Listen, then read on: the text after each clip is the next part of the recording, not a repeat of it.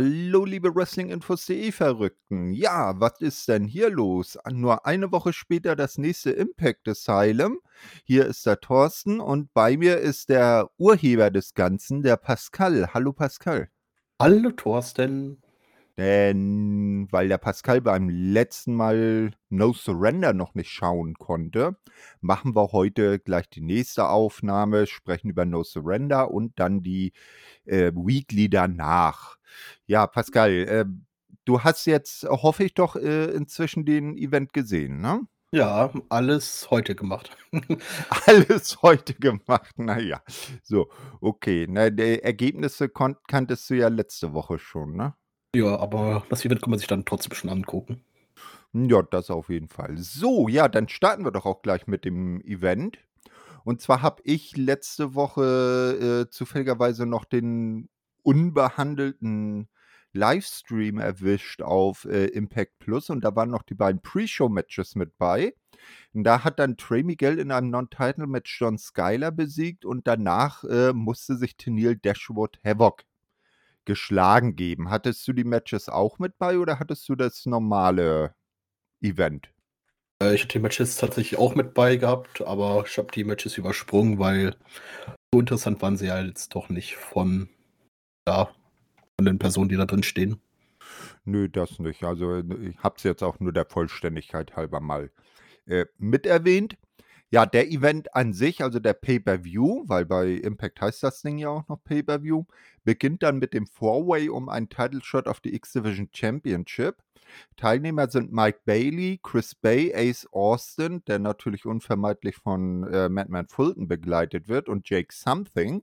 Und am Ende gewinnt tatsächlich Jake Something das Ding durch den äh, Into the Void gegen Ace Austin und einen erfolgreichen Pin danach. Also hat der gute Jake Something sein erstes Singles-Title-Match. Also ich, ich finde den Sieger schon sehr nice. Er hat auch eine sehr gute Leistung im Match gezeigt. Also Jake, der hat ja als Einzelwrestler auch Potenzial, was man bisher aber noch nicht so abgerufen hat. Ja, ich fand es auch ziemlich überraschend, dass er gewonnen hat. Ich freue mich aber auch darüber. Vor allem, der war ja in den letzten Wochen ja auch nicht so präsent in den Shows, weil er auch keine laufende Storyline hatte. Jake Something, ja, vielleicht ein anderer Nachname, aber ansonsten ist er wirklich ein ganz äh, guter Typ, auch im Bereich X-Division-Titel. Und erst bei dem Match ist mir wirklich aufgefallen, dass Trey Miguel wirklich die letzten Wochen ja auch gar nicht da war, seit dem letzten Pay-Per-View, ne? Ja, das hatte wohl den Grund, ich weiß nicht, was seine Mutter oder so ist verstorben. Na, also irgendwie ein naher Verwandter ist gestorben und da ist natürlich klar, dass er dann lieber bei der Familie ist, als sich im Ring zeigt. Aber er war ja, wie wir eben schon erwähnt hatten, hier im, in der Pre-Show zumindest schon mal wieder da. Und wir sollten ihn ja auch später dann noch sehen. Ja. ja also, genau. Also, wenn was Family ist, dazwischen kommt, ist natürlich klar, dass man da nicht hinkommt. Aber ich fand es für mich erschreckend, dass ich den auch absolut nicht vermisst habe als X-Division Champion. Also. Ja, das ist irgendwie liegt die X-Division im Moment, Moment äh, im Moment ein bisschen brach, ne? Ja, ein bisschen brach, aber die Matches natürlich immer, wenn es um den X-Division Number One Contender oder um den X-Division Titel geht, sind immer alle gut anzusehen, aber irgendwie da fehlt irgendwas, wirklich eine vernünftige Storyline und ich hoffe, das wird uns jetzt mit Jake Something und Trey Miguel jetzt mal wieder richtig erzählt. Ja, da schauen wir mal. Die beiden werden sich ja nachher dann auch noch äh, begegnen. Ja, wie es dann bei Specials oder Pay-per-Views ist, ähm, nicht immer gibt es dann zwischen den Matches irgendwelche äh, nennenswerten Segmente, so auch in diesem Moment. Das nächste Match steht dann direkt an und hier treffen die beiden Behemoth, die beiden äh, Kraftpakete Black Taurus und Jonah aufeinander.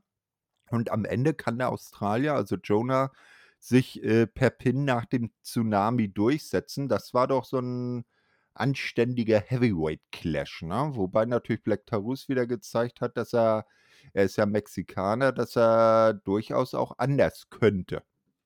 Ja, also Black Tarus, der ist ein Multitalent. Und ja, jetzt nach dem Opener mit den haufenweise Rumgefliege ist natürlich so ein Heavyweight-Clash auch ganz geil als nächstes mal schön abwechslungsreich. Und dass hier Jonah Walk das gewinnen muss, ist ja eigentlich auch klar, so dominant wie er aktuell dargestellt wird. Ich frage mich nur, in welche Richtung Jonah jetzt wirklich geht in Zukunft, weil er wirklich eine feste Story hat er ja aktuell nicht. Nee, im Moment machen sie mit ihm eher so das, äh, das Zerstörungsmonster, das Herausforderungen sucht. Man weiß auch nicht wirklich, ob er jetzt Heal ist. Da würde ja eher so seine, äh, sein Benehmen nach den Matches passen, dass er dann immer noch mal sein, Tsunami-Splash von der Ringecke noch mal gegen den schon besiegten Gegner zeigt. Allerdings, wenn er dann Backstage mit, ähm, den Offiziellen spricht, dann ist er eigentlich wieder ganz normal drauf. Äh, also jetzt nicht irgendwie aggressiv oder so, sondern sucht eigentlich nur Herausforderungen. Also ich bin auch sehr gespannt, wo sie mit dem Charakter von ihm an sich hinwollen. Ja, aber um sowas aufzubauen, braucht man natürlich eine Story. Äh, wir werden natürlich gleich noch darüber sprechen, äh, äh, wer als nächstes auf ihn wartet, aber da wirklich eine großartige Story aufgebaut wird zwischen den beiden, wage ich irgendwie auch zu bezweifeln, aber kommen wir natürlich später noch dazu. Äh, genau, ja. Als nächstes ähm, kommt es dann zum Aufeinandertreffen, das wir eben schon erwähnt haben, denn Gia Miller hat backstage Jake Something zu Gast äh, und interviewt ihn über äh, seinen Sieg. Ne? Jake ist dann auch happy über den Sieg und die Titelchance. Trey kommt dazu, gratuliert Jake doch der werde es nicht schaffen, ihn, also den Champion zu entthronen. Dann tauchen auch noch Ace Austin und Madman Fulton auf. Und Ace äh, meint, Jake hätte nur gewonnen, weil es sich um ein Multiman-Match gehandelt habe. One-on-one -on -one hätte er gegen ihn, Ace Austin, keine Chance. Trey steht äh, Jake mit bei und äh, schwuppsiwupps Kartoffelsuppe haben wir ein Tag Team Match äh, Ace Austin mit Partner, der nicht Madman Fulton ist, gegen Trey und Jake Something. Ja, äh, das Match habe ich mir eigentlich ziemlich gefreut, das in der Weekly sehen zu können, was am Ende ja nicht der Fall war, weil es ja, glaube ich, bevor wir Impact dann ausgestrahlt worden ist. Was ich eigentlich ziemlich schade fand, wenn man so ein Match für die Weekly aufbaut, sollte man das auch in, die Weekly, in der Weekly bringen und nicht äh, im Bevor wir Impact. Wenn man es so ein bisschen größer aufbaut, ne? Wenn es jetzt so unangekündigt gewesen wäre, dann hätte man es gut in die Pre-Show packen können.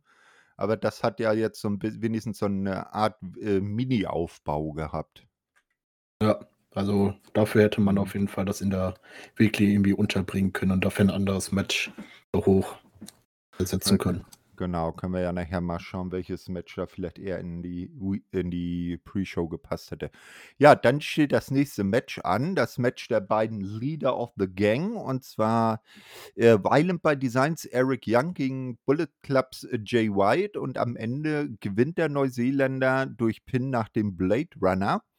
Ähm, finde ich soweit ganz sinnvoll, weil Jay White jetzt natürlich stark dargestellt werden soll. Und da wäre 'n Sieg von Eric Young natürlich, äh, hinderlich gewesen. Äh, wie fandest du das Match? Fand's auch sehr ansehnlich, aber mir war das auch ziemlich egal, wer das gewinnt.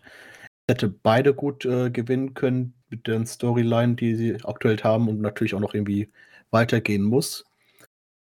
Deswegen war mir auch relativ egal, wer gewinnt und wer das wenn der Eric Young das hätte gewonnen, hätte das ihm wahrscheinlich irgendwie unfair gewonnen, aber na ja, wirklich relevant ist das Ergebnis, finde ich jetzt nicht, sondern einfach nur 'n schönes Match und einfach nur 'n weiteres Match für 'n Aufbau für die Zukunft, meiner Meinung nach. Ja, das da hast du wohl recht. Äh, wobei Jay White natürlich auch kein Chorknabe und kein Unschuldslamm ist. Ähm, ja, und so wie die Story sich dann später noch weiterentwickelt, hä hätte dieses Match eigentlich auch nicht wirklich gepasst. Es war vielleicht so so ein erster zarter Hinweis am Horizont, in welche Richtung es gehen würde, aber da kommen wir dann ja später noch dazu. Ja, als Nächstes sehen wir dann Mike Bailey, ne? Der hatte ja sein Match jetzt schon und, äh, hat seine Sachen gepackt und will gerade die Halle verlassen und trifft mal wieder auf Ace Austin und Fulton. Ähm, und Austin äh, fragt Mike Bailey, ob er denn für dieses besagte Tag Team Match ähm, an seiner Seite stehen will. Und zunächst ist Mike Bailey ein bisschen skeptisch, aber Fulton redet ihm gut zu und am Ende akzeptiert Mike Bailey dann schließlich. Und so steht eben, wie du schon gesagt hattest, ähm, äh, normalerweise hätte es auf die Weekly Hauptcard gepasst, äh, für das äh, Before the Impact in der nächsten Weekly dann das Tag Team Match Ace Austin und Mike Bailey gegen Trey Miguel und Jake Something. Ja, ja.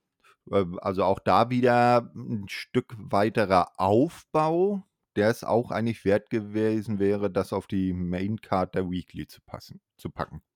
Ja, auf jeden Fall. Besonders weil jetzt Mike Bailey und Ace Austin jetzt nicht gerade seit heute die Story miteinander haben, sondern Ace Austin ja schon seitdem Mike Bailey da ist, irgendwie versucht, mit ihm zusammenzukommen in, in einem Team oder so ähnliches. Also, ja, das hätte ich wirklich lieber in der Weekly gesehen. Aber ich glaube, ich weiß, hast du das Match äh, gesehen? Gehabt? Äh, nee, ich habe jetzt nur die, die äh, Ergebnisse gelesen und ich glaube, nachher so, so ein paar äh, Szenen haben sie dann ja in der Weekly noch gezeigt, so ähnlich wie das ja immer auch WWE zum Beispiel bei seinen äh, Großveranstaltungen macht, dass sie da ja kurz nochmal auf irgendwelche äh, Kickoff-Matches äh, eingehen, so ein paar Szenen zeigen. So war das da ja auch. Ähm, aber das ganze Match habe ich jetzt nicht gesehen. Das habe ich jetzt, muss ich gestehen, hier bei No Surrender äh, die beiden ersten Matches jetzt auch nur deshalb geguckt, weil sie halt äh, in, in der Videospur mit drin waren. Na? Ne? Ja, ähm, dann kommen wir mal zum nächsten Match und zwar zur Open Challenge von Champion Champion Diana Perazzo. Sie hält ja immer noch die ROH Women's World Championship und die AAA Arena der Reinas Championship, also den Damentitel von AAA aus Mexiko. So, und dann habe ich jetzt endlich mal geschnallt, wie da die Regel eigentlich ist. Und zwar die Herausforderin darf dann aussuchen, um welchen der beiden Titel sie antreten will. Ne, ich habe vorher immer bei äh, zuerst gedacht, dass es natürlich um beide Titel ginge.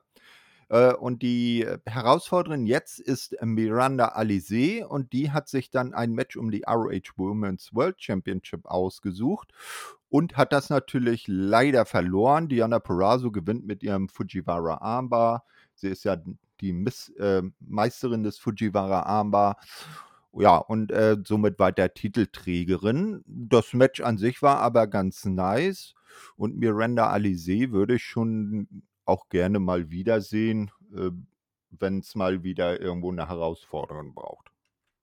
Ja, auf jeden Fall. Äh, weißt du, wo sie sich aktuell so rumtreibt? Wahrscheinlich Bereich ROH? Äh, naja, ROH treibt sich ja im Moment keiner mehr rum. Die sind ja alle entlassen. Aber ich kann es mal nebenbei recherchieren. Wie fandest du denn das Match? Ja, das Match war ganz ansehnlich, auch wenn ich damit gerechnet habe, dass Diana den Titel verteidigt, aber so zwischendurch kann man das natürlich bringen. Ähm, aber man sollte das jetzt auch nicht wirklich übertreiben, wie wir das schon das letzte Mal schon angekündigt haben mit den Open Challenges. Und ich hoffe, dass sie spätestens nach äh, Sacrifice, meine ich, glaube ich, der nächste äh, Exclusive Event, dass man danach wieder vernünftige Storylines aufbaut. Oder zumindest äh, Diana nicht mehr so in Open Challenges reinsteckt.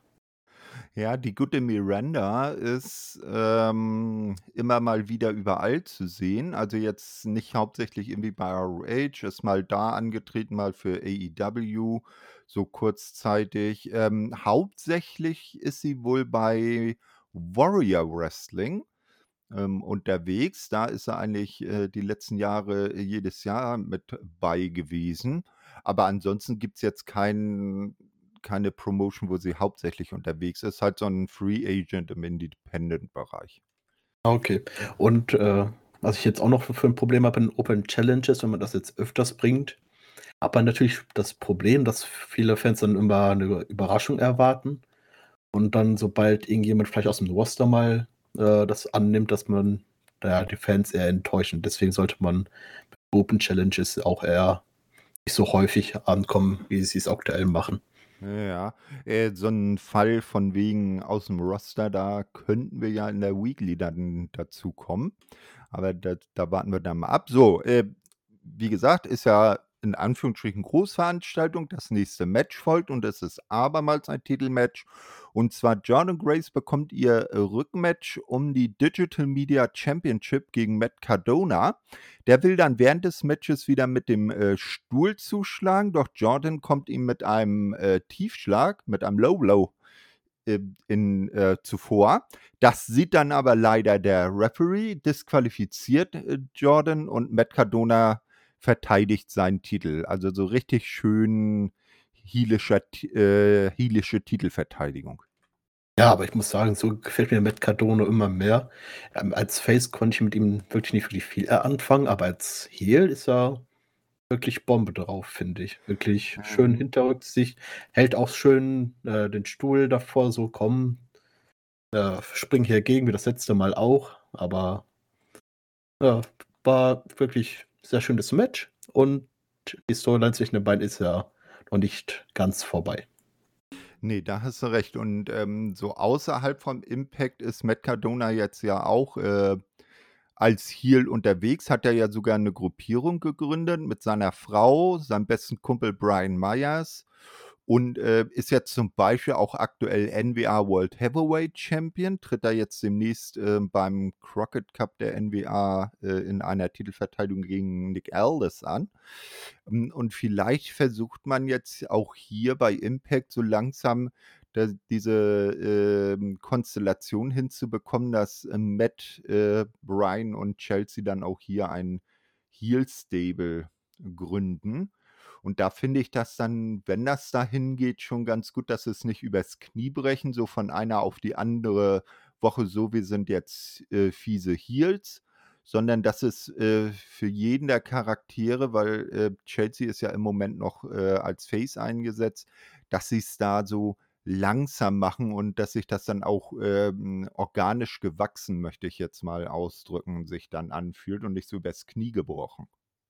Ja, finde ich auch ganz gut, dass jeder so seine eigene Geschichte geht und okay, Brian Myers, der, der war ja gerade bei Impact ganze Zeit schon heel, heelig drauf, aber dann vielleicht in der Zukunft mal sehen, was da passiert. Und so eine Paarung mit Cardona und Chelsea gegen Jordan Grace und jo Jonathan Gresham hätte man natürlich jetzt auch schon äh, einen kleinen Weg eingeschlagen für sowas.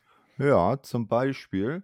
Oder eben, ähm, wenn man es auf die äh, Damenschiene führen will, was ja auch nicht unwahrscheinlich wäre, eben Matt Cardona und Chelsea gegen Mickey James und Nick Aldis. Weil Nick Aldis und Mickey James sind ja auch miteinander verheiratet. Ne? Und Nick Aldis war ja auch schon mal TNA World Heavyweight Champion. Der ist ja bei damals TNA groß geworden, so richtig auf der Größe, großen Bühne bekannt geworden. Und da kann ich mir das gut mal vorstellen, dass er so für so ein kurzes Programm mal in seine alte Heimat zurückkehrt. Ja, voll. In dieser, ist nur die Frage, wie man am besten da Brian Myers noch irgendwie mit reinkriegt, aber ich glaube, da ist Impact sehr kreativ und kriegt das schon irgendwie hin. Ja, eben, der, der kommentiert dann das Match. Er hat ja jetzt, äh, da werden wir ja noch zu kommen, hat ja jetzt auch kommentiert und zwar und sogar seinen eigenen Kommentatorenplatz gehabt. Na, dann kommen wir dann später noch dazu. Ja, jetzt sind wir backstage. Gia Miller spricht mit Tasha Steels. Und für die Badass Boricua äh, steht natürlich fest, dass sie Mickey heute um deren Titel erleichtern wird. Das Interview wird aber unterbrochen, denn äh, irgendwo nebenan wird dann Eddie Edwards entdeckt, der zusammengeschlagen am Boden liegt. Also die Neverending Story um Team Impact für den großen Main Event äh, geht weiter. Und man fragt sich immer noch, wer ist der geheimnisvolle Typ, der alle unsere Leute hier zusammenknüppelt? Äh, was steckt dahinter?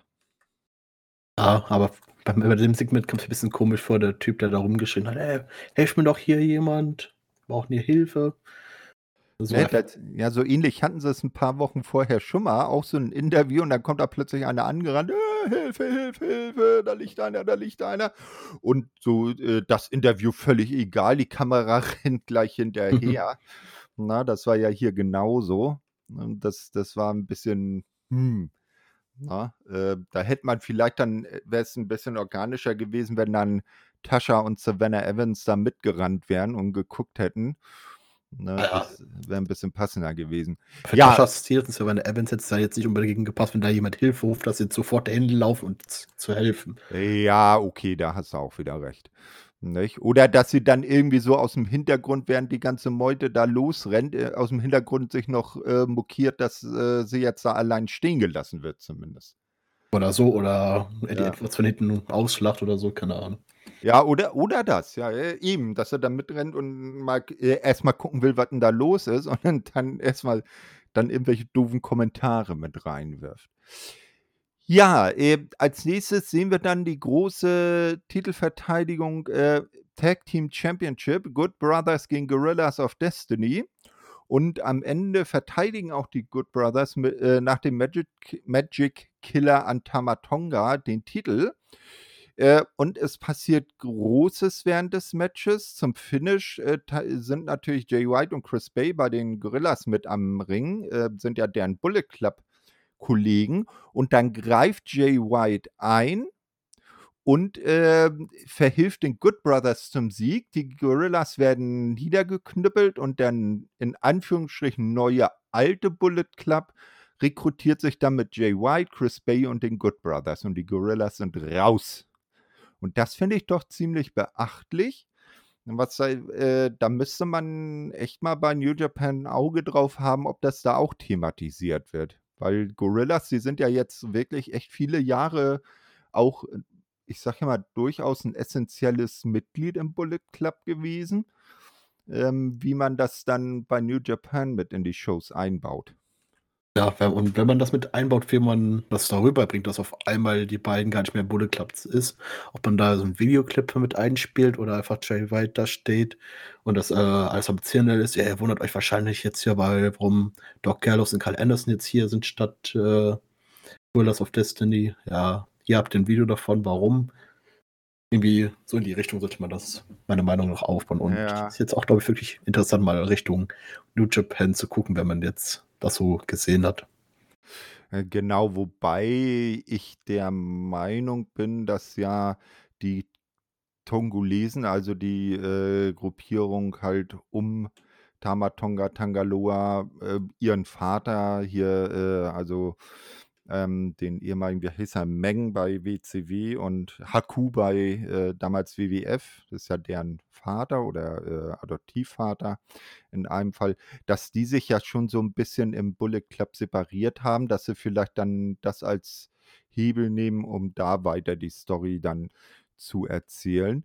Ja, das werden wir dann sehen. Also New Japan kann man durchaus mal schauen. New Japan Strong, der US-Ableger, ist auch immer sehenswert.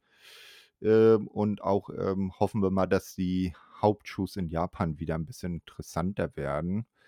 Die Card äh, für den äh, New Japan Cup äh, war ja wieder. Hm. Aber gut, da, da kann man dann mal in unsere Shuyaku Japan Sektion reinhören, wenn die Jungs und das Mädel da wieder äh, drüber sprechen, wenn der New Japan Cup dann kommt. Da bin ich mir sicher, dass da was kommen wird. Ja, wir sind dann hier äh, schwuppdiwupp Kartoffelsuppe bei der nächsten Titelverteidigung.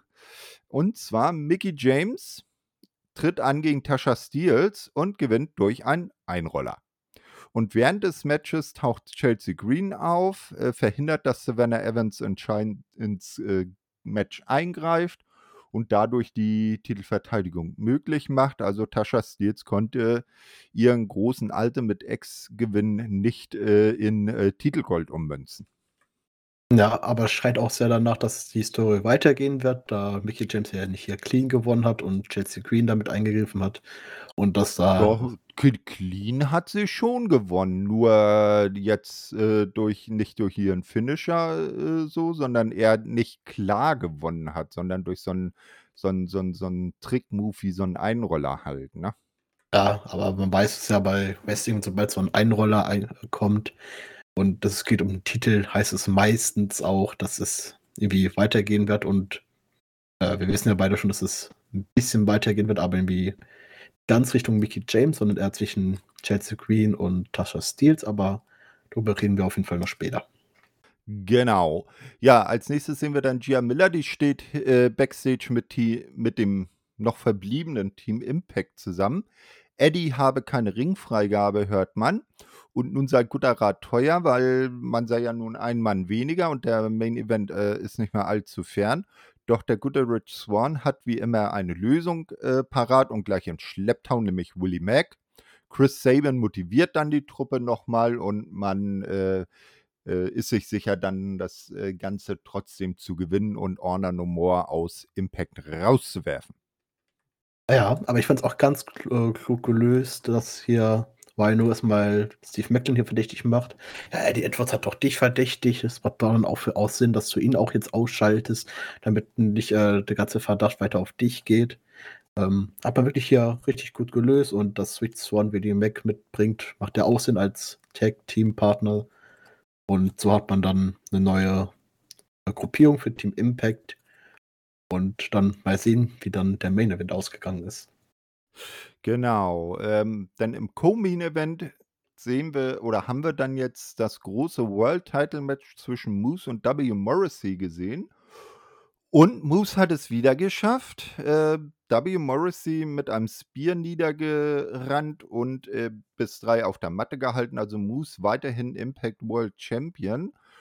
Und jetzt gehen dem langsam echt die Gegner aus, ne? Weil W. Morrissey war jetzt, äh, glaube ich, so ziemlich der letzte, den er noch nicht in einem Titelmatch besiegt hat. Als nächstes müsste er theoretisch äh, Josh Alexander an der Reihe sein, aber wir wissen ja, dass sein Vertrag ja aktuell ausgelaufen ist und noch die Verhandlungen am Laufen sind. Und so, dass man da eine äh, Zwischenlösung braucht.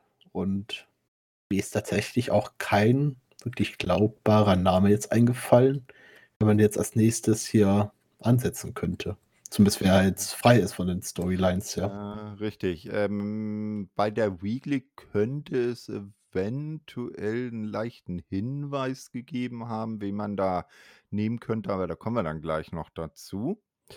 Ja, dann ist Zeit für den Main Event. Ähm, schon vor dem Match brawlen dann äh, Team Impact und Honor No More im Ring herum und irgendwann so zwischendurch wird das Match dann einfach angeläutet und die beiden Parteien verkrümeln sich so langsam in ihre jeweiligen Ringecken. Ja, äh, kurz vor dem Ende des Matches taucht dann doch Eddie Edwards auf. Äh, scheint doch, ähm, ob dessen er äh, ausgenockt am Boden lag, ziemlich gut äh, drauf aus. Hat seinen äh, Kendo-Stick, äh, den er ja Ken nennt. Ne? Ken sein Kendo-Stick. Äh, seine Frau nennt ihren ja Kendra ähm, hat den also mit dabei und äh, im Ring sieht es gerade nicht so gut aus für Team Impact und man denkt jetzt, ja, Eddie, der wird jetzt äh, für seine Seite hier eingreifen und den Sieg holen und am Ende turnt Eddie Edwards gegen Team Impact schließlich schließt sich Honor No More an, äh, entscheidet das Match, Honor No More gewinnt, darf also in der Impact Zone bleiben und am Ende ultimativ ähm, als Demonstration Honor No More mit Eddie Edwards steht im Ring und Eddie Edwards reißt sich den Impact Badge von seiner Weste. Also äh, eindeutiger kann man es ja nicht machen, wie seine Gesinnung jetzt ist. Ja, vor allem bei Eddie Edwards ist er der letzte gewesen, von dem ich jetzt irgendwie einen Heel-Turn erwartet hätte. Äh, du bist ja hier der Impact TNA-Experte von uns beiden. Gab es schon mal Eddie Edwards als Ziel bei Impact slash TNA?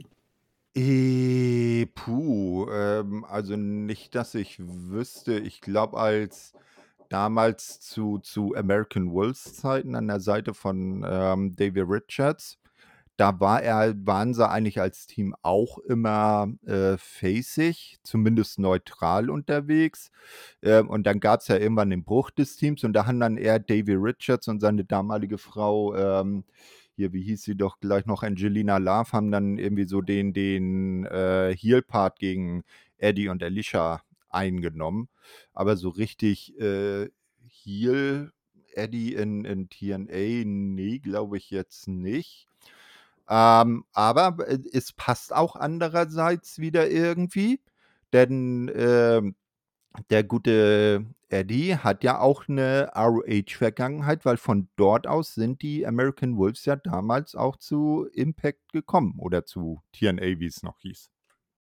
Ja, und da ich ja äh, ROH nicht wirklich verfolgt habe oder Impact früher nicht, deswegen äh, weiß ich es nicht so genau, was da mit Verbindung hintersteht, aber Eddie Edwards als Ziel ich mir wirklich sehr gut vorstellen, besonders weil der gute Herr ziemlich äh, ausgelaugt oder aus als Fest ziemlich ja, Ja, dass er dass er dass spannend man ist.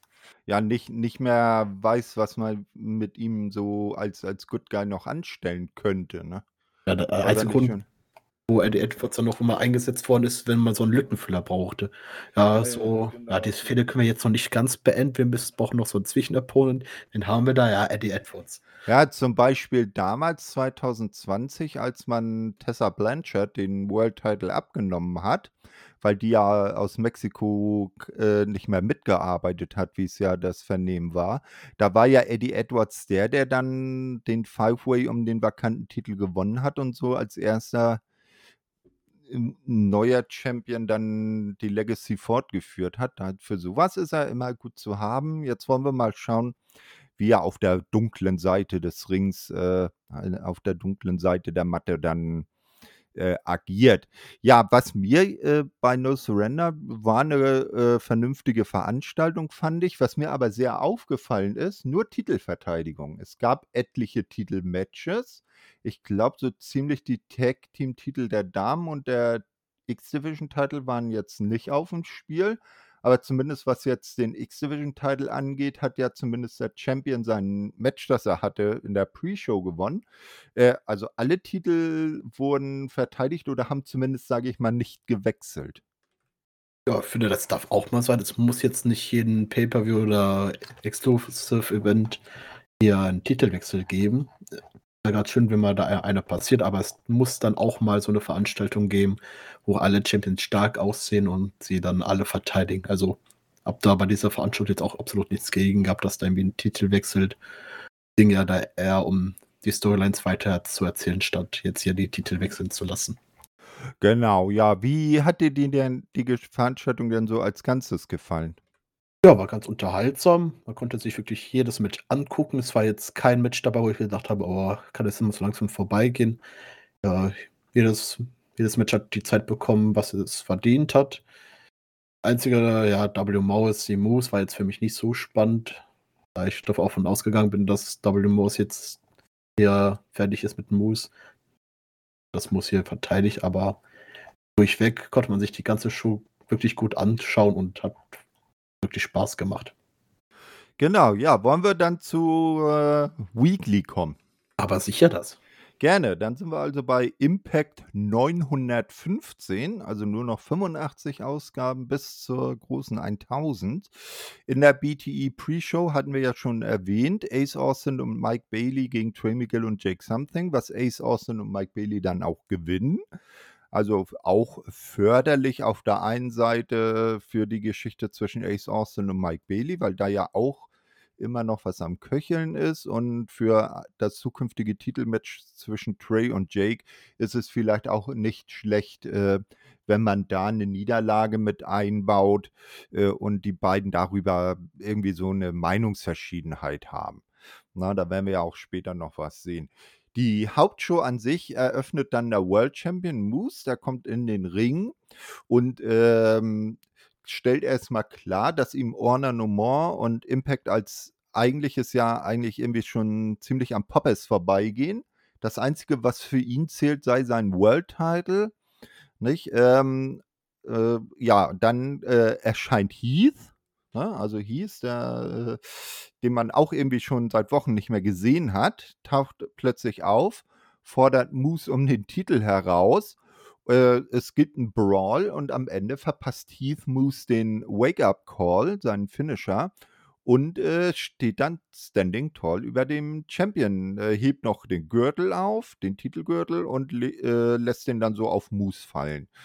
Ja, ich weiß jetzt nicht, so aus'm irgendwie aus'm völligen Nichts da Heath als Gegner aufzubauen, ich weiß es nicht. Das Match mag ja ganz gut werden, aber so 'n bisschen Unterbau, so 'n bisschen Substanz sollte so 'ne Auseinandersetzung auch haben, ne?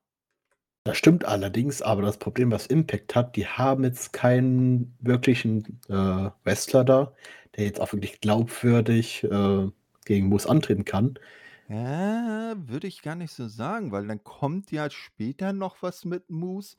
Da hätte ich schon eher gedacht, dass man daraus vielleicht irgendwie dann, äh, 'n Match erwachsen lässt, nicht? Ähm, und nicht so Knall auf Fall. Weißt du, das hat mich jetzt hier echt wie irgendwie so an diese Josh Alexander-Geschichte erinnert, dass er da immer endlich auf Moose, äh, losgehen will, sich um ihn kümmern, aber ne, da kommt dann immer noch plötzlich einer raus, äh, ob's nun ein ein ein Charlie Haas ist oder wer da auch alles rauskam oder hier der Connor, äh, oder Con, wie er jetzt heißt, ne?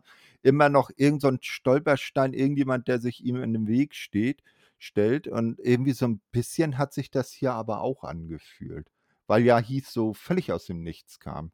Ich glaube auch, das größte Problem ist, dass wir das nächste Special-Event auch schon direkt nächste Woche, beziehungsweise jetzt Zeitpunkt der Veröffentlichung diese Woche, äh, schon kommt und dass man da jetzt nur 2 Weeklies dazwischen hat, um diese Show aufzubauen. Da kannst du jetzt keinen große Fädenaufbau erwarten und dass dann die 2 Wochen jetzt einfach Heath mal kurz der Gegner für Moose ist, finde, das kann man tatsächlich kurz bringen, besonders weil Heath jetzt nicht wirklich letzten Monat oder letzten Monaten gar nicht da war, wegen hier behauptet ja auch Corona. Und das muss hier auch noch mal gegen seine Kinder, seine Familie geshootet hat, kann man da so 'n Mini-Storyline ganz schon für aufbauen und dann nach dem Special Event vielleicht was Größeres. Ja, das auf äh, da hast du wohl recht. Da freust du dich dann ja drauf. In 2 Wochen haben wir dann wieder 2 Weeklies und eine Special Show. Ähm, ja, ne, da da hast du natürlich recht. Für Sacrifice jetzt so 'n äh, in 2 Wochen irgendwas Glaubhaftes aufbauen, wäre 'n bisschen schwer. Und ich sage mal, Heath ist ja auch kein Schlechter im Ring. Da kann man dann schon 'n ansehnliches Match bei zusammenstellen. Müssen wir dann mal schauen. Ja, äh, als Nächstes sehen wir dann, äh, Backstage, äh, Team Impact, das sich natürlich, äh, jetzt, Eddie mal zur Brust nehmen will und Honor No More als Ganzes. Dann kommt aber, habe ich geschrieben, Spaßbremse Scott D'Amore dazu, weil immer wenn irgendjemand gerade mal so so Auge um Auge mäßig losziehen will, steht Scott D'Amore daneben und sagt: „Ne, ne, ne, ne, ne, das dürft ihr nicht. Ich verbiete euch das.“ Und irgendwie geht er mir damit so langsam 'n bisschen auf die Nerven. Na ja, er verweist jedenfalls dann auf das später stattfindende Six-Man-Tag-Team-Match, was, ähm, Team Impact, äh, gegen, ähm, Honor No More noch hat. Eddie dürfe heute nicht angefasst werden, der werde sich aber später noch, ähm, erklären, sagt er. Äh, und zum Abschluss verspricht der Rhino dann eben für Sacrifice ein One-on-One gegen Eddie. Ja, und damit ist die Sache dann auch vorbei für den Moment. Ja, aber ich kann uns Scott D'Amore so als Promoter ja dann doch schon so 'n bisschen verstehen, weil er möchte ja die besten Matches alles schon in Ring geklärt haben und nicht irgendwo Backstage und nicht um so besser Geld zu verdienen. Das ist so meine Sicht. Äh, ja, aber irgendwie halt, äh, bringt das so langsam rüber, als ob ihm das Ganze langsam, aber sicher über 'n Kopf wächst, weil er irgendwie so, äh, 5 Feuer gleichzeitig zu löschen hat pro Show, jede Woche, ne? Hm, also, ich kann mir gut vorstellen, dass sie vielleicht irgendwann mal das dann so machen, dass er dann ausgebrannt ist und keine Lust mehr hat und den Job in Anführungsstrichen hinschmeißt, ne, weil weil irgendwie gar nichts, äh, nach seinen Regeln, äh, abläuft. Aber Ja hm, bitte? Ich finde, dann macht man das da ziemlich gut, dass man Scott D'Amore hier 'n bisschen überfordert darstellt, weil der in jeder Ecke irgendjemand hat, der irgendjemand Backstage verprügeln möchte und dass er da überfordert ist. Äh, spielt er dann ziemlich gut. Nö, das auf jeden Fall, dass man so so langsam richtig miterlebt, wie so langsam sein Stresslevel immer höher wird, ne? Wenn er dann wieder irgendwie zu seinem Büro will und da steht wieder irgend 'n Heel vor der Tür und er rollt dann, äh, so mit den Augen: „Oh ne, nicht der schon wieder“ und so weiter. Also, da äh, so vom vom vom, ähm vom äh, von dem von der Mimik her hat das Scott D'Amore schon wunderbar drauf, nicht? Ähm, also, bei mir, äh, trifft er da auch irgendwie den Nerv. Ja, als Nächstes sehen wir dann Honor No More, ähm, hier noch ohne Eddie. Ähm, die treffen dann, äh, Backstage auf, äh, Moose. Der kommt also dazu und sagt: „Ey Jungs, ich bin cool mit euch. Ich habe keinen, äh, Stress mit euch. Aber wenn einer von euch irgendwann mal Ansprüche auf meinen Gürtel, auf meinen Titel, äh, stellt, dann äh, so quasi Gnade euch Gott. Nicht? Ähm, und, und Matt Haven, der schaut dann auf, oh, ja, alles klar und so weiter und so fort. Ähm, ja, und äh, Scott Damour ist dann auch wieder dabei, äh, um auf unser eben genanntes äh, einmal einzugehen und informiert dann Moose noch so im Vorbeigehen, dass für Sacrifice die Titelverteidigung gegen Heath jetzt sozusagen festgezurrt ist. Und dann ist diese Szene auch wieder vorbei. Und ich sag mal zum Beispiel ein Matt Haven als gefühlter Anführer von Honor No More. Das wäre ja jetzt für mit ein bisschen Aufbau ein nächster durchaus glaubhafter Herausforderer für Moose, ne? Was, Ja. was zum Beispiel dann, da würden wir ja später auf Eddies Rede, auf seine Beweggründe noch eingehen, wie da so ein Hinweis wäre, von wegen so äh, Herausforderer von außen holen. Äh, also äh, Eddies These sozusagen, die er dann anführt, äh, noch äh, untermauert. Ne, ähm, dass man eher die Herausforderer von außen dazu holt, als im, im eigenen Roster jemanden sucht, der glaubhaft Moose herausfordern könnte. Ja, aber so gesehen gehören die ja jetzt zum Roster, da ja das Match gewonnen haben. Und jetzt, die haben, Nein, nee, nee, sie haben ja keine Verträge in dem Sinne, sie dürfen nur in der Halle bleiben. Dürfen da bleiben und mitmachen. So wurde es ja gesagt, ne? Also sie, sie haben ja jetzt auch nicht Storyline-mäßig irgendwelche Verträge unterschrieben, sie dürfen nur nicht mehr aus der Halle verwiesen werden. ah, okay, ja, da habe ich jetzt nicht wirklich einen Durchblick drüber. Aber ich finde, war gut gemacht, vor allem, weil man eine Promo vorher mit Heath ges gesagt hat, ja, du als Champion, du musst doch hier Impact verteidigen. Was mit Hannah No More, da hast du dich auch nicht drum gekümmert.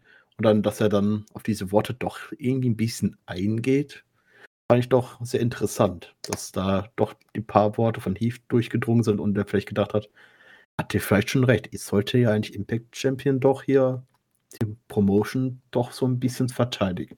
Ja, er ist ja sozusagen aktuell eben das Ace der Promotion, das Aushängeschild. Nicht? Ähm, da hat der gute Heath ihn so ein bisschen bei seiner Moose-Ehre gepackt. Mal schauen, ob, er, ob das äh, für die Zukunft nochmal bedeutsam wird. So, jetzt sehen wir äh, in wenigen Wochen das dritte Mal ein ähm, Digital Media Championship Match zwischen Matt Cardona und äh, Jordan Grace. Und diesmal verteidigt Matt Cardona den Titel, indem er beim Pin die Beine auf dem Seil hat. Also er, er gewinnt immer, aber nie sauber und eindeutig. Ja, und was ich dazu sagen muss, ich finde, dass Matt Cardona und äh, zu jedem Match das immer weiter aufgebaut hat. Also es immer Sachen aus dem anderen Match übernommen hat. Wie zum Beispiel jetzt aber am Anfang hier der Stuhlschlag gegen Jordan Grace hatte dann im zweiten Match nochmal einsetzen wollen. Und im zweiten Match hat äh, er einen Low Blow von Jordan Grace bekommen. Und das hat er jetzt auch nochmal mit auf, aufgenommen, indem er hier den Eierschutz in die Hose gepackt hat und den dann hier so rausgeholt hat. Hier, zack, ich bin immer, ich bin always ready. Ich habe das damit schon erwartet, aber den Tritt danach hat er dann, nicht mehr erwartet, dass sie direkt nochmal dahinter ein äh, zu- zutritt. Also die äh, Geschichten, die Matt Cardona in den Matches erzählt, finde ich wirklich großartig und glaube aber auch jetzt, dass jetzt äh, die letzte Chance war von John Grace erstmal, dass es jetzt erstmal mit Cardona in eine andere Richtung gehen wird. Ja, Matt Cardona, der ist schon echt ein guter. Und äh, ich sag mal, vielleicht ist genau dieser Heel-Turn das, was er gebraucht hat, um so den letzten Step hin zur richtig großen Ansehen und zur, zur Upper mit bis zur Main Card genommen zu haben, weil sonst ist er ja immer so eine Attraktion nebenbei gewesen, aber nie so wirklich einer der Main Player, ne? Ja, auf jeden Fall. Und wenn er sich da wirklich noch weiterentwickelt im Bereich Heal, kann ich mir dann doch auch schon, also dass ich das irgendwas mal sagen werde, mir gut vorstellen, dass Matt Cardona ein glaubwürdiger Herausforderer werden könnte um den World-Titel. Eh, Das auf jeden Fall. Also ich sag jetzt mal, er ist ja wie gesagt aktuell NWA World Champion, ne? Und die 10 Pounds of Gold, äh, die vergibt die NWA ja nur auch nicht an jeden, der bei drei nicht auf den Bäumen ist. Ähm, also Das ist, äh, auch schon, äh, nice. Ja, und dann können wir gespannt sein, wie sich Matt Cardona bei Impact noch weiterentwickelt. So, als Nächstes sehen wir dann Backstage The Influence und die beiden Mädels, äh, meckern mit Caleb rum, weil der ja in letzter Zeit, äh, so ein bisschen von The Inspiration abgelenkt ist. Und die beiden Mädels kommen dann auch, äh, gleich dazu und fragen Caleb mal, äh, warum er sich das überhaupt so gefallen lasse, wie Madison und, äh, Tenniel mit ihm umspringen. Und dann meint Madison: „Ja, der wird von uns bezahlt, wir dürfen das.“ Ne? Cassie und Madison, ähm, geraten darüber so ein bisschen aneinander. Cassie verpasst Madison, glaube ich, sogar noch eine Backpfeife. Caleb muss die beiden dann trennen und die beiden Ladies machen dann für die kommende Woche ein, ähm, One-on-One-Match gegeneinander ab. Und zum Schluss ermahnt Madison dann Caleb noch, er soll es diesmal nicht versauen. Also man, man merkt so, der, der, der Split von Influence und Caleb with a K, der dann zu Inspiration hinturnt, äh, man baut ihn schön langsam und behutsam auf und irgendwann wird er unweigerlich der große Knall folgen. Ja, ich kann auf jeden Fall sagen, äh, dass ich äh, der Influence gegen Inspirations langsam auch nicht mehr sehen kann. Das, wird, das äh, Titelmatch wird immer wieder angekündigt und immer wieder verschoben. Ich habe da so langsam keine Lust mehr drauf. Ich will endlich äh, eine Story haben, die auch irgendwann vernünftig umgesetzt wird und nicht ganz so immer so verschoben wird. Naja, dann werden sie es ja wahrscheinlich dann jetzt zu, zu Sacrifice machen, dass sie da dann das Titelmatch mit auf die Card packen und dann beim Titelmatch der große Turn von äh, Caleb kommt. Das wäre ja dann auch so ein, so ein würdiger Abschluss und dass dann Inspiration ihren Titel verteidigen und mit Caleb als neu gewonnene Trophäe-Mitglied, wie man es auch nennen mag, dann aus dem Event rausgehen und Madison und Tindil geschlagen zurücklassen. Ja, zumindest ist äh, das Match ja schon für Sacrifice angekündigt. Ist ja jetzt nur der dritte Termin für dieses Match. Und ich hoffe dann, dass es dann äh, neue Herausforderer gibt. Ja, man, man, muss allerdings sagen, dass natürlich die ersten Ansetzungen auch deshalb nicht zustande gekommen sind, weil ja eben Tenil und Inspiration jeweils alles Australierinnen sind und mal die eine, mal die anderen wegen Einreisebeschränkungen nicht zu den Shows kommen konnten. Na, also das war ja nicht äh, beabsichtigt, dass das Match nicht stattfand. Man musste sich da halt äh, höheren Mächten geschlagen geben in dem Moment. Also äh, Daumen drücken, dass wir in zwei Wochen das große Damen-Tag-Team-Titel-Match dann sehen.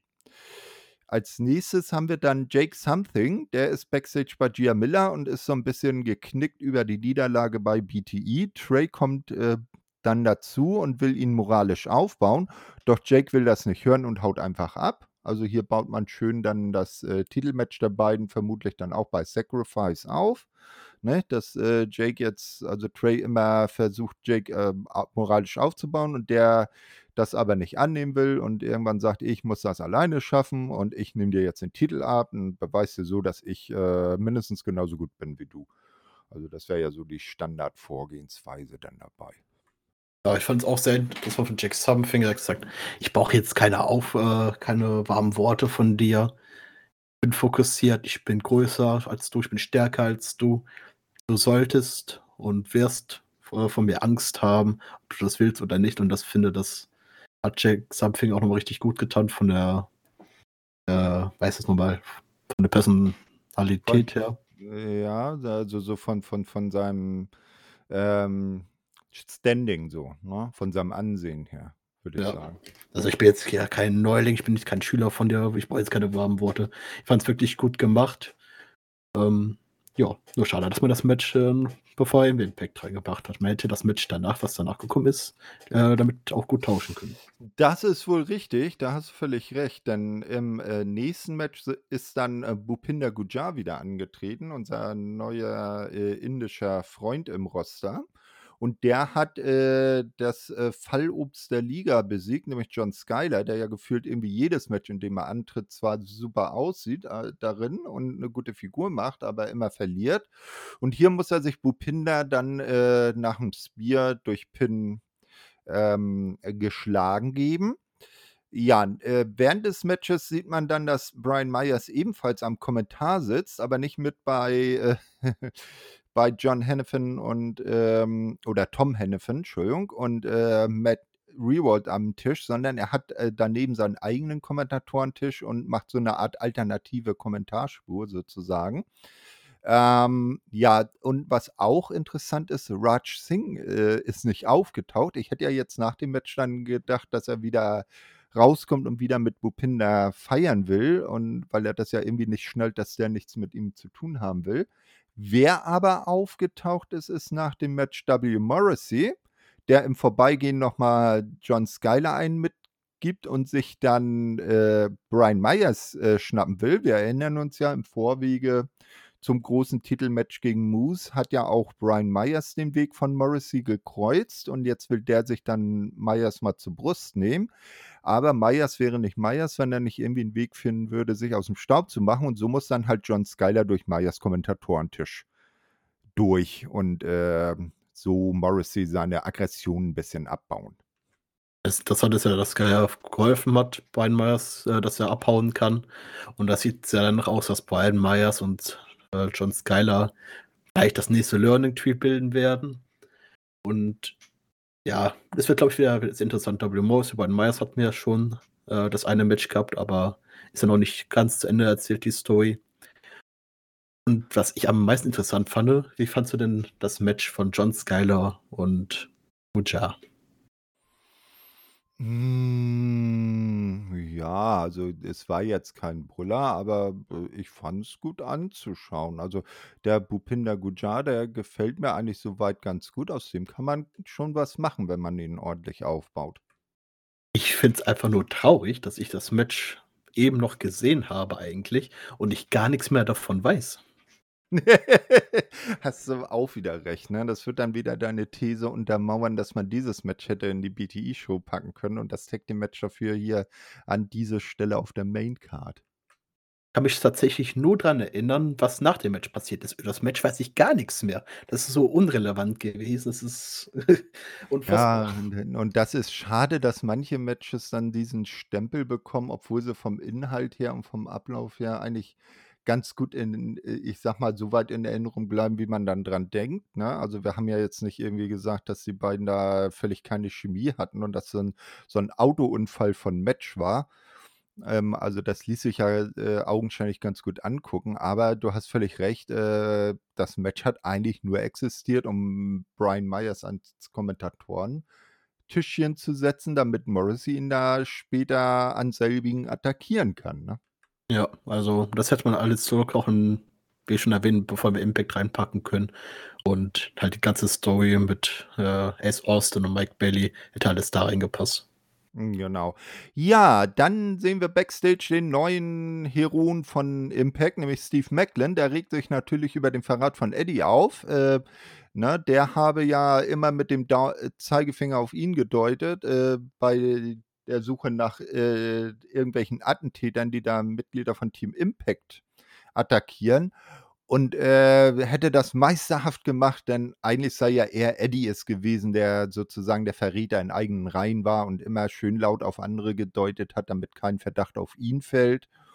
Ja, äh, also da äh, sehen wir schon, wer denn der, eine nächste Fehde kommt. Steve Macklin gegen Eddie Edwards, würde ich mal so sagen. Ja, zumindest kriegen sie ein Match, ne? Also, da wirklich eine größere Feder mhm. entsteht, weiß ich jetzt nicht. Och ja, so über so ein paar Wochen kann man das ja schon mal ein bisschen machen. Sieht für mich eher noch danach aus, als wäre äh, Horner No More gegen Team Impact auch nicht ganz zu Ende erzählt und dass man da im Tag-Team-Bereich noch weiter bleibt, bevor es dann zu den einzelnen Fäden gegeneinander geht.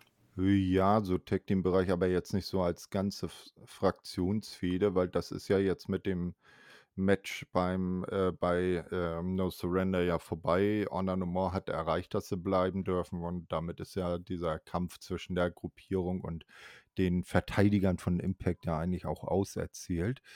Was augenscheinlich noch nicht auserzählt ist, ist die Open Challenge Serie von Diana Purrazzo. Da steht nämlich jetzt die nächste an.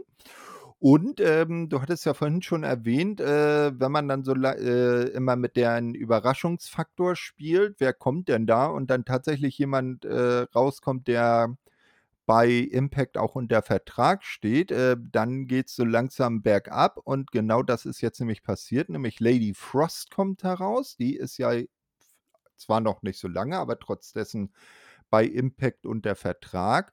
Und die fordert dann Diana um den mexikanischen Damentitel heraus. Und das ist, glaube ich, während dieser äh, Serie, Open Challenge Serie, auch das erste Mal, dass die äh, Reina de Reinas Championship als äh, Titel ausgesucht wird. Ja, ähm, wenig überraschend, Diana Purrazzo gewinnt das Match, auch hier wieder durch den Fujiwara Armbar. Bemerkenswert ist nach dem Match, dass ähm, Diana gerade auf dem Weg nach draußen ist und Giselle Shaw herauskommt und die beiden sich so auf der Entrance Ramp einen Stare-Down liefern. Die haben ja beide auch so ein bisschen ähnlichen ähm, Charakter. Ähm, ja, und Giselle Shaw sich dann doch äh, Lady Frost im Ring widmet. Die beiden hatten ja ähm, auch schon miteinander zu tun. Lady Frost war ja äh, Giselles Debütgegnerin bei deren ersten Match in Impact. Ja, und also ich will jetzt nicht sagen, das Match war ja nicht schlecht, ne? Kann man, konnte man sich angucken. Aber wie schon erwähnt, es hat mich das absolut null interessiert, weil mir so klar war, dass Lady Frost das jetzt nicht gewinnen wird. Und das Match war eigentlich auch nur da, um einmal der Triple A-Titel mal, dass er mal verteidigt wird bei Impact. Und dass äh, hier die gute Frau Shaw dann rausgekommen ist, sich in den Ring gestellt hat. Guck mal, hallo, hier bin ich. Und dann wurde ein Backstage geschaltet. Und das war's. Äh, man hätte, finde ich, auch das Ganze mit äh, der gute Frau Shaw alles sparen können, hätte einfach nur das Match bringen können. Und man hat so nur kurz angedeutet, dass die beiden jetzt demnächst eine äh, vernünftige Fehde wahrscheinlich äh, anregen werden und das war's dann auch. Also bis dahin, naja, ich habe das meiste bis jetzt noch nicht so großartig gebaut. Ähm, ja, ne, da wohl richtig. Aber vielleicht war ja dieser kleine Staredown zwischen Giselle und Diana auf der Rampe so ein erster Indikator. Da könnte ich mir zum Beispiel gut vorstellen, dass, wie gesagt, weil die beiden ja so einen ziemlich ähnlichen Charakter haben und sich für die Top-Dame äh, bei Impact halten. Die eine nennt sich halt eben Virtuosa und die andere Quintessential Diva, äh, dass die so quasi so eine Feder anfangen, wer dann die wahre Nummer 1 bei Impact ist. Und vielleicht ist ja dann im Zuge dessen Giselle Shaw äh, die, die Diana um einen oder beide ihrer Titel dann erleichtern kann. Das kann ich mir auch ziemlich gut vorstellen, dass die äh, Feder auch ziemlich gut wird, aber man hätte das vielleicht auch in den Backstage-Bereich irgendwie bringen können, dass sie aufeinander getroffen sind, getroffen sind, aber dass sie jetzt extra rauskommt, um nur um sie anzugucken, damit sie sich in den Ring stellen kann, hallo, hier bin ich. Ähm, naja, ich habe es nicht gebraucht. Ja, man dann noch nicht mal wirklich was davon mitbekommt. Ne? Ja. Ja, äh, dann sehen wir Backstage den in Anführungsstrichen neuen Bullet Club. Und zwar Jay White, der äh, erklärt dann, dass ihm klar sei, dass die Gorillas of Destiny seine Aktion persönlich nehmen werden, aber das sei halt eine Business-Entscheidung gewesen. Dann kommt noch Violent by Design dazu und erinnern die Good Brothers daran, dass man ja auch eine Business-Vereinbarung äh, hatte über ein Titelmatch. Hm, Jay White meint dann ja, äh, die, das sei nichtig, weil hier äh, neues Management und so.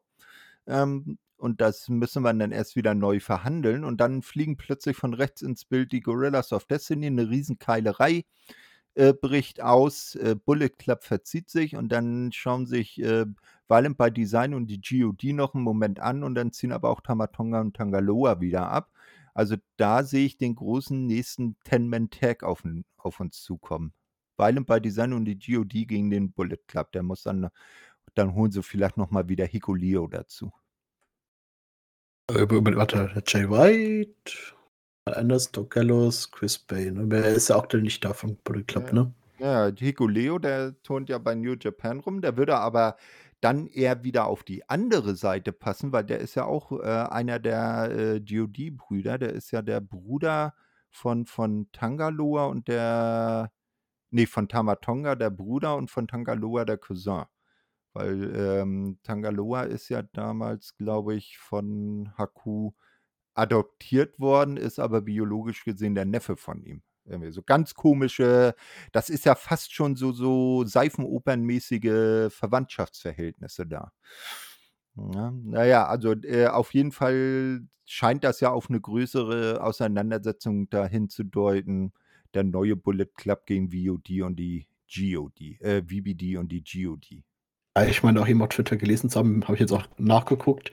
Äh, Bullet Club treffen nächste Woche schon aufeinander gegen Violent by Design und GOD.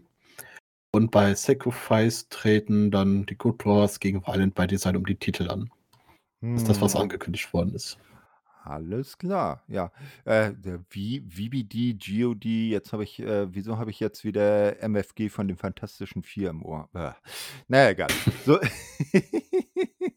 Genau. Ja, dann, äh, darf Jonah, äh, Zicky Dice zerstören. Also, Dace Dice, äh, bleibt uns als, äh, Wrestler erhalten, ist jetzt alleine unterwegs, äh, wurde ja von Brian Myers zuletzt aus'm Learning Tree geschmissen und darf hier das Opfer für Jonah spielen. Ja, das nächste Match, was ich nicht gebaut habe in dieser Show, äh, Jonah Zicky Dice. Das einzige Positive, was ich dazu sagen kann, ist, dass Zicky Dice wirklich 'n schönen, äh, Entrance-Theme hat, der mir sehr gut gefällt. Ähm, und dass man jetzt noch 'n Squash-Match für Jonah aufgebaut hat. Äh, später, also, kommen wir ja gleich danach. Ähm, und dass Jonah jetzt n wieder nach dem Match wieder ins Blech gezeigt hat. Mal stark von aus, dass Jonah 'n Heel ist. Also, faceig würde ich ihn jetzt nicht einstufen. Na ja, das, äh, was mich da also, jetzt nicht vielleicht als Face, sondern eher so als als als Tweener. Ähm, aber da kommen wir jetzt gleich zu. Äh, wa was ich feiern würde, Tag-Team, Jon äh, hier Zicky Dice, unser neuer bester Freund, äh, unser guter, äh, 80s Man. Na, hier schon, äh, Johnny Johnny Swinger. Swinger. Ja, genau. Die beiden würden auch echt gut zueinander passen, so vom Äußeren her, oder? Auf jeden Fall, aber So als völlig stranges, überdrehtes Tag-Team? Comedy-Tag-Team? Das Problem ist, es wären wirklich wieder 'n Comedy-Tag-Team und ich würde die beiden nicht ernst nehmen können. Ich bräuch ich bin jemand, der braucht braucht Leute, die man. Realismus. Zum Lachen geht der Pascal immer in den Keller. Ich bin halt typisch deutsch, was Wrestling angeht, ne? Also, es muss realistisch sein. Ne, genau, da steht dann das wenn du dann Nachmittag guckst, dann steht da keine Cola und keine Chips aufm Tisch, sondern 'ne Tasse Kaffee und 'n Stück Kuchen. Jawohl. Kuchen eher statt 'n Kaffee, aber Alles klar. Ja, also, ähm, wie gesagt, Jonah hat das Match gewonnen. Dann wird er backstage von Official Gail Kim, also, die ist ja, äh, auch wirklich Offizielle bei Impact, wird er abgepasst. Die wirft ihm dann vor, dass er ja andauernd die, äh, Gegner nach den Matches wieder attackiert. Und Jonah pocht dann darauf: „Ja, gebt mir doch 'ne äh, endlich mal 'ne richtige Herausforderung, an der ich mich sozusagen in Anführungsstrichen abreagieren kann. Ähm, dann dann brauche ich das ja nicht mehr machen.“ Und, ähm, dann setzt halt Gail Kim für die kommende Weekly ein Match zwischen Jonah und PCO von Honor No More an. Und da scheint der Jonah auch echt mit zufrieden zu sein. Und so vom vom vom vom Gesprächsablauf her zwischen Gail und Jonah, da hatte ich den Eindruck, dass Jonah da jetzt nicht so richtig heel heelisch agiert hat, sondern da eher so neutral war, ne? „Ja, ich mache das ja nur, weil ich keine Competition habe. Wenn ihr mir hier ordentliche Gegner vorsetzt, dann, äh, brauche ich ja auch nicht so heelisch in äh, noch mal draufgehen auf die Gegner.“ Ja gut, aber das erst mal war das ist das Match für Sacrifice angekündigt und nicht für nächste Woche. Echt? Haben sie Sacrifice gesagt? Okay. Ja, für nächste für nächste Woche ist jemand anders, nämlich sein Gegner und nämlich Johnny so. Swinger, der im Nachhinein noch dazugekommen Ah, ist. ja, okay. Und Na, ich da siehst du, da haben wir ihn ja wieder. Ja, Johnny Swinger, der sich ja hier Jonah annehmen will, weil er was er gesehen hat mit, äh, Zicky Dice, was er da gemacht hat, geht ja nicht und Ja, äh, siehste, siehste. da haben wir schon mal ein Match mehr für nächste Woche, was keine Minute gehen wird wahrscheinlich. Dann werden können wir ja gespannt sein, welches Match dann bei BTE stattfindet, das dann eher anstatt diesem Match in die Main-Show gehört hätte, ne? Gut. Ja, ähm, die gute Gail ist aber, äh, schon fast so 'ne halbe Gia Miller, dann jetzt und 'ne ha äh, Scott äh, 'ne halbe Scott D'Amour sozusagen, weil die ist jetzt schon wieder im Einsatz. Und gerade eben war sie noch mit Jonah Backstage äh, unterwegs hinter der Bühne, sozusagen an der Gorilla-Position. Schwuppsiwupp, Kartoffelsupp sitzt sie jetzt mit, äh, bei sich im Büro, hat Mickey und Chelsea äh, dabei. Die beiden wollen mit ihr ein äh, Titelmatch zwischen Mickey und Chelsea äh, festmachen. Ähm, und dann taucht natürlich Tasha Steels auf mit Savannah im Schlepptau, meckert rum und äh, bla bla bla und äh, will ja nicht einsehen, dass sie verloren hat und will noch eine Titelchance und am Ende setzt dann ähm, Gail Kim für die kommende Woche in dem Fall hoffe ich, aber äh, glaube ich das schon, äh, setzt sie ein Number One Contenders Match zwischen Chelsea und ähm, äh, Tasha an. Und die Siegerin der aus dem Match wird dann bei Sacrifice Mickey um den Titel herausfordern. Und nach dem Match sagt dann, äh, nachdem das dann angesetzt ist, sagt Mickey dann zu Chelsea: Pass auf, ich werde darauf achten, dass da kann, nichts passiert, dass Savannah dir nicht in den Rücken fällt oder so. Und dann sagt Chelsea: Nein, ich bitte dich, äh, bleib vom Ring weg, das muss ich selber schaffen. Also so richtig schön äh, facig in ins Gesicht, ne? Ja, also immer schön, sie, sie wird immer faciger, um nachher die Fallhöhe, wenn sie dann heel turnt, umso höher zu haben. Ja, und ich gehe irgendwie nicht davon aus, dass sie das Match gewinnen wird. Allein weil sie alleine da rausgeht und Tasha Steels wahrscheinlich nicht. Dass sie wieder überlistet wird und somit ihre Chance wieder vergeht, um den Titel anzutreten. Ja, vielleicht machen sie es ja auch so, dass sie äh, erst alleine rausgeht und am Ende natürlich Savannah eingreift, weil Tascha sich ja natürlich denkt, äh, pf, wenn Mickey nicht mitkommt, ich muss meine Begleiterin ja nicht zurücklassen, nicht? Äh, Mickey das dann vielleicht nicht mit ansehen kann, trotzdem rauskommt und dann die Niederlage von Chelsea verschuldet. Das wäre das optimalste Szenario, mhm. um dann Chelsea Queen in Zukunft hier zu genau. turnen. Ja, da sind wir dann gespannt, wie wir da äh, berichten können in Zukunft. Äh, jetzt steht der Main Event der Show an und im Main Event steht wieder Honor No More in einem Six-Man-Tag und zwar Honor No More. Ähm, das waren in dem Fall, glaube ich, dann äh, Taven Bennett und wer war der dritte? Äh, äh Kenny King. Ken, Kenny King, genau, genau. Der hat ja auch am Ende äh, den Pin, glaube nee, den Pin hat Bennett gemacht. Ähm, also ähm, Taven, Bennett und King treten an gegen äh, Rich Swan, Willie Mack und äh, Chris Saban und am Ende gewinnen Honor No More, nachdem Mike Bennett Willie Mack nach dem Proton Pack äh, gepinnt hat. Also wir sehen, Mike Bennett ist ein Ghostbusters-Fan, das Proton-Paket. Ne? Das ist ja das Ding, was die immer auf dem Rücken tragen, wo die Ströme, die man nie kreuzen darf, sich äh, daraus ergeben.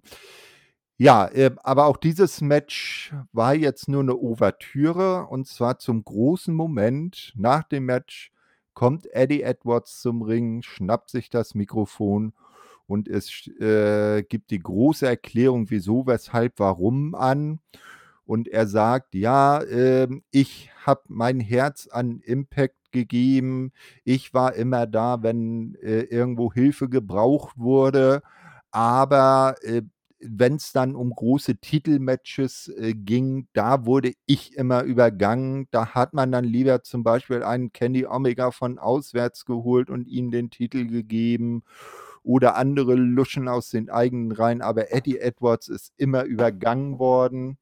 Ähm, und äh, das hat ihn dann, hat nachher sozusagen das fast zum Überlaufen gebracht und er hat gedacht, ähm, ja, das, was Anna Nomor da erzählt, das ist ja, damit haben sie ja eigentlich schon recht, so wie sie das äh, aus ihrer Sicht bei äh, Ring of Honor hatten, so hatte er das hier halt auch bei Impact und deshalb würde er ja viel äh, eher zu Honor No More passen und äh, paktiert jetzt mit denen, hat sich denen jetzt angeschlossen und werde jetzt äh, seine Reise zum Titelgold äh, dann antreten. Ja, dann kommt noch äh, Alicia raus, stellt ihren Mann im Ring äh, zur Rede. Das Ganze endet dann damit, dass der sie, dass der nur meint, so, ich habe jetzt hier eine neue Familie, tschüss und mit äh, Anna No More geht und Alicia da im Ring völlig verdattert zurückbleibt und damit die Show zu Ende ist. Ja, fand ich sehr interessant, die Erklärung. Besonders sehr interessant fand ich, ja, ich wollte derjenige sein, der den Titel hier zurückholt nach Impact und nicht Josh Alexander. Da hat man richtig rausgehört, wie äh, eifersüchtig er auf Josh Alexander war, dass er die Chance bekommen hat, bevor Eddie Edwards, obwohl er ja im Tag Team Match äh, Kenny Omega besiegen konnte. Und die Erklärung, ja, so ein bisschen kann man das auch nachvollziehen aus Eddie Edwards Sicht. Das ist jetzt nicht komplett aus den Sternen gegriffen. Und ja, und dass man jetzt Alicia Edwards hier rausgeholt hat, fand ich auch sehr interessant. Und dass man da jetzt auch ein Familiendrama so gesehen rausmacht, dass man jetzt nicht unbedingt nur, weil man zusammen ist, dass die, äh, die andere auch mit Heel turnen muss.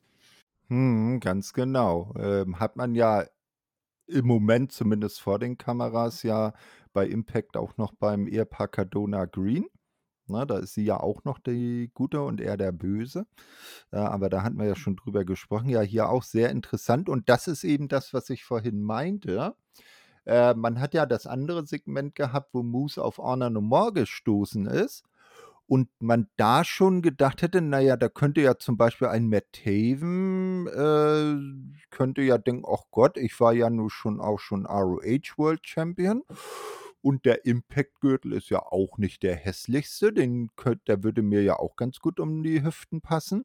Ne, dass der dann ähm, äh, Moose herausfordert und da dann mit äh, so praktisch die These, die Eddie hier eben zum Besten gegeben hat, schon wieder unterstreicht, äh, dass äh, dann wieder irgendwie ein Herausforderer von außen kommt, aber dann wiederum äh, da irgendwie verdreht und pervertiert, dass das ja dann für Eddie wieder völlig okay ist, weil das ja dann der Herausforderer sein neuer Kumpel ist. Ne?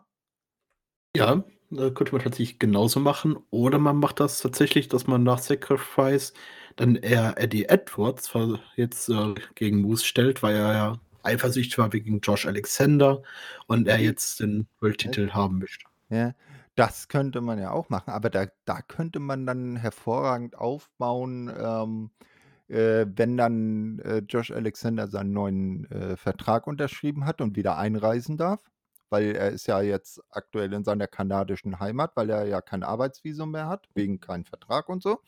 Und wenn er dann wieder da ist, dass äh, man ein Programm zwischen Eddie und Josh aufbaut die beiden sich äh, hinkappeln äh, und um den äh, Number One Contender Spot kämpfen und am Ende dann zum Beispiel Josh aus dieser Fehde als äh, Herausforderer Nummer 1 herauskommt und zum Beispiel dann bei Slammiversary beim nächsten großen Pay-Per-View dann Moose endlich vor die Flinte bekommt. Seine, äh, seine lange Journey endlich ein Ende hat und er sich beim ja, sozusagen zweitgrößten Pay-per-View des Jahres beim Geburtstags-Pay-per-View dann endlich das Titelgold zurückholen kann und das dann auch über längere Zeit behalten kann. Das wäre doch eine längere Story, die man so ganz gut bucken könnte. Ja, da stimme ich dir absolut zu. Ich glaube, mit der Setzung mit Eddie Edwards und äh, Arna No More hat man haufenweise Möglichkeiten, wie man jetzt Richtung World Title oder andere Titel bucken könnte. Gibt auch Tag Team Titel, hat man da auch Kandidaten drin. Man hat da Kandidaten für den X-Division Titel. Also da ist, glaube ich, ganz viel offen. Aber für, wenn man noch viel weiter in die Zukunft guckt, wenn man jetzt Richtung Eddie Edwards und vielleicht Sammy Callan guckt, wenn er wieder fit ist, das könnte auch eine sehr interessante Fehde werden, die sich, die auf jeden Fall auf uns wahrscheinlich zukommen wird. Ein Heel Eddie Edwards gegen einen Face Sammy Callahan. Ja, das, das könnte man dann ja mit der eben meiner eben genannten These äh, verbinden, dass zum Beispiel, wenn dann äh, Josh Eddie endgültig äh, besiegt hat, also fädentechnisch final besiegt hat und neuer Nummer 1 Herausforderer ist, dass dann plötzlich Sammy auftaucht und man dann ein äh, weiteres äh, Match in der ewigen Sammy gegen Eddie Fehde gegeneinander für ähm, Slam, für Slammiversary aufbaut und das dann auch äh, zum Beispiel Sammys große Rückkehr in den Ring ist. Natürlich die Frage, wann Sammy zurückkommt. Ich meine, das war ja, hieß ja, glaube ich, Mitte 2022. Aber man weiß ja, wie Verletzungen sein können. Es kann natürlich nicht noch weiter hinausziehen. Ja, weiter hinausziehen. Es gab auch schon genug Fälle, wo die Leute viel früher wieder da waren. Das ist halt Verletzung halt, ne? Ja, ja, e eben, ne? Es kommt kommt auch drauf an, wie gut die Heilgene von Mr. Callahan sind. Da können wir dann ja gespannt sein. Ja, damit sind wir also auch mit der Weekly durch und unserem zweiten Asylum, äh, äh, nacheinander wöchentlich gesehen. Zum nächsten haben wir dann wieder zwei Wochen Pause, dann haben wir wieder schön zwei Weeklies und die das, äh, nächste Special. Da haben wir dann wieder ordentlich was zu bereden. Ich danke dir auf jeden Fall, Pascal, dass du für heute dann, äh, so passend Zeit gefunden hast. Ähm, wir wollen natürlich, äh, auch darauf hinweisen, weil nun kommendes Wochenende, wie du ja vorhin schon erwähnt hast, das große Karat, äh, der WXW ist. Ich werde nicht vor Ort sein. Ähm, aber ich werde es natürlich auf WXW Now sobald möglich äh, nachverfolgen. Also schön in die äh, Kamera winken, wenn ihr eingefangen werdet. Nicht? Äh, WI ist ja großer Hauptsponsor. Wir haben ja auch schon eine ganze Menge Interviews veröffentlicht. Da könnt ihr gerne mal reinhören von äh, WXW Unified World Champion äh, Axel Tischer bis hin zu Maggot, von AC Romero äh, bis hin zum äh, WXW Damen Champion äh, Iva Kolaski. Nee, also könnt ihr sehr äh, interessante Sachen erfahren. Ja, und dann gibt es natürlich die üblichen äh, Shows wie der gute A äh, Andi, nicht Alex, Andi heißt der Mann, ich habe es mir gemerkt, äh, und der Chris aus Wien, die sich äh, jede Woche für euch und nur für euch äh, die WWE antun und drüber reden und dann natürlich auch so andere Sachen, vielleicht wieder was aus Japan oder so. Seid mal gespannt. Ja, und die letzten Worte der Sendung gebühren dann wie immer dem Pascal. Auf Wiederhören. Es hat mir auch wieder sehr viel Spaß gemacht, mit dir hier zu äh, reden. Und wie du schon gesagt hattest, Karat ist nächstes Wochenende. Wenn ihr noch keine Tickets habt und ihr kommt aus der Nähe von Oberhausen, holt euch die Tick äh, letzten Tickets, die noch übrig sind, denn allzu viele sind es dieses Jahr leider nicht, äh, durch Corona verschuldet. Aber unterstützt Wrestling Deutschland und ich würde mich freuen, wenn wir uns da sehen würden. Und okay. damit in bis zwei Wochen und du wolltest noch was sagen. Ja, genau. Und ganz äh, wichtig, wenn ihr den Pascal seht, gebt den Bier aus. Ich glaube, dann ist er ganz zutraulich. Tschüss. Ja, ich würde sagen, macht es auch einen Zustand aus, wie ich da drauf, schon drauf bin. Und ja, man hört sich. Auf Wiederhören.